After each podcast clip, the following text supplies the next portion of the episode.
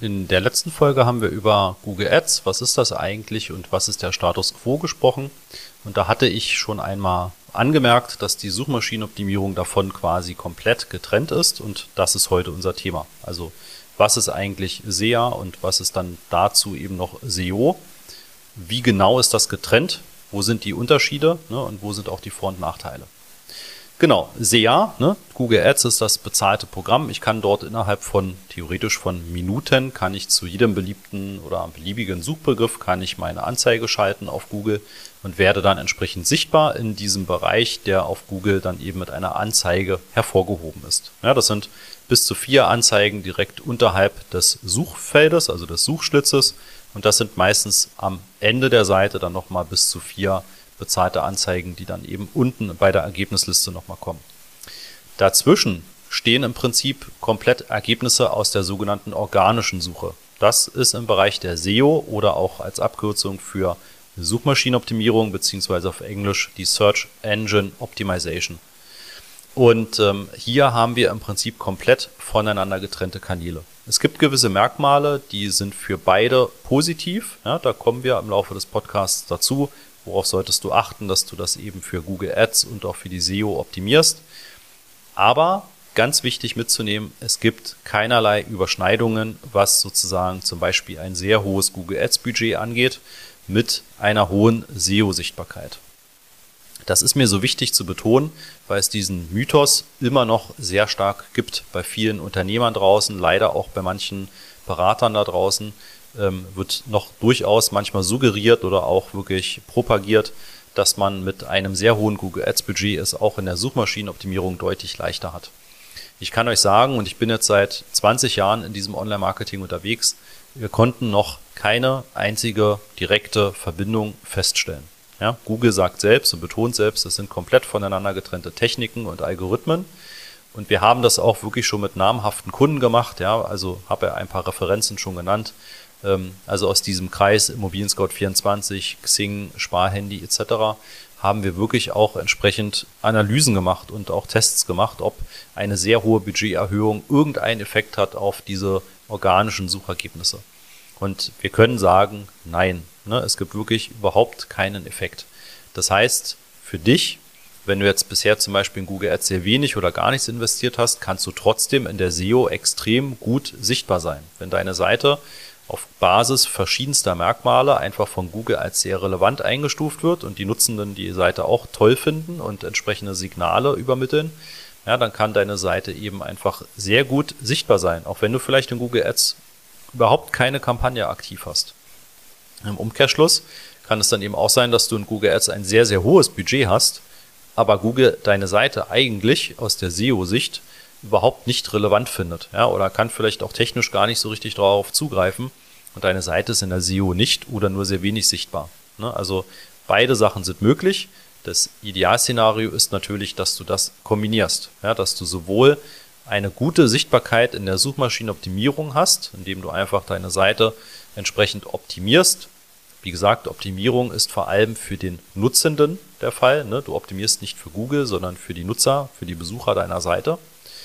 Und ähm, ne, kannst natürlich dann mit Google Ads eben noch sehr viel dynamischer, sehr viel schneller ähm, und auch ähm, teilweise noch sichtbarer entsprechend deine Anzeigen schalten und im Idealfall den Umsatz erhöhen. Ja, also was sind jetzt im Prinzip so die, die größten Unterschiede bei den beiden? Das ist zum Eine ganz kurze Unterbrechung. Am Mittwoch, den 15. Mai um 9.30 Uhr werden wir wieder ein Webinar veranstalten und da zeige ich dir die fünf Schritte zu profitablen Google-Anzeigen, sowohl die Anzeigen als auch die Suchmaschinenoptimierung, also SEO. Ja, was sind die fünf Schritte, die du gehen musst, damit du das optimal aufstellst? Nebenbei stelle ich dir natürlich auch damit den Master of Search vor und wie wir dich optimal unterstützen können. Und natürlich bekommst du auch ein exklusives Angebot nur zu diesem Webinar. Melde dich an unter masterofsearch.de slash Webinar-Anmeldung. Zum Beispiel das Thema der Kurzfristigkeit, wie schnell du in Google Ads sichtbar sein kannst. Wie gesagt, innerhalb von Minuten kannst du dort zu beliebigen Suchbegriffen deine Anzeigen schalten oder bei anderen Marketingkanälen über Google Ads natürlich auch deine Anzeigen schalten, beispielsweise YouTube, Display-Netzwerk etc. In der SEO ist es eher mittel- bis langfristig angelegt. Ja, also wenn du heute anfängst, deine Seite ins Internet zu stellen, wenn du anfängst, sie zu optimieren, ja, dann kann es tatsächlich Wochen, Monate, manchmal sogar Jahre dauern, bis du wirklich eine relevante Sichtbarkeit in der SEO hast. Je nischiger deine Seite ist, je spezialisierter, je besser sie optimiert ist, desto schneller geht das auch. Das kann durchaus auch mal innerhalb von ein paar Tagen sein.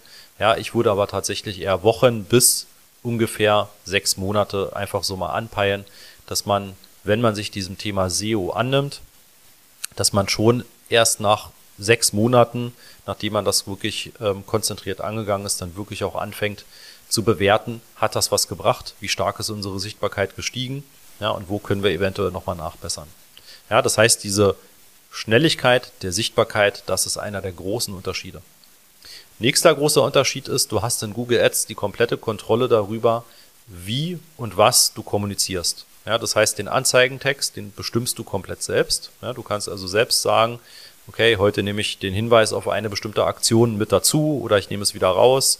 Ähm, ich teste gewisse Formulierungen, gucke, ob sich die Klickrate dadurch verbessert.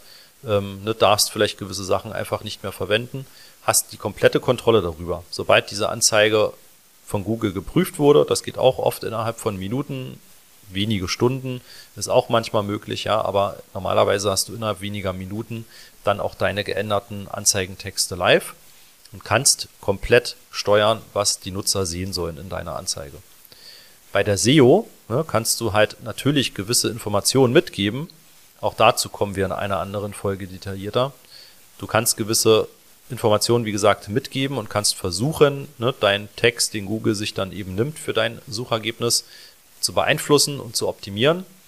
Aber wenn du zum Beispiel das über die Meta-Description benutzt, ja, also die entsprechende Beschreibung, heißt das nicht, dass Google das auch wirklich verwendet, um dein Ergebnis entsprechend so anzuzeigen. Ne? Es kann sein, es muss aber nicht. Er kann sich auch irgendetwas frei von deiner Seite herunternehmen und diesen Textausschnitt dann anzeigen.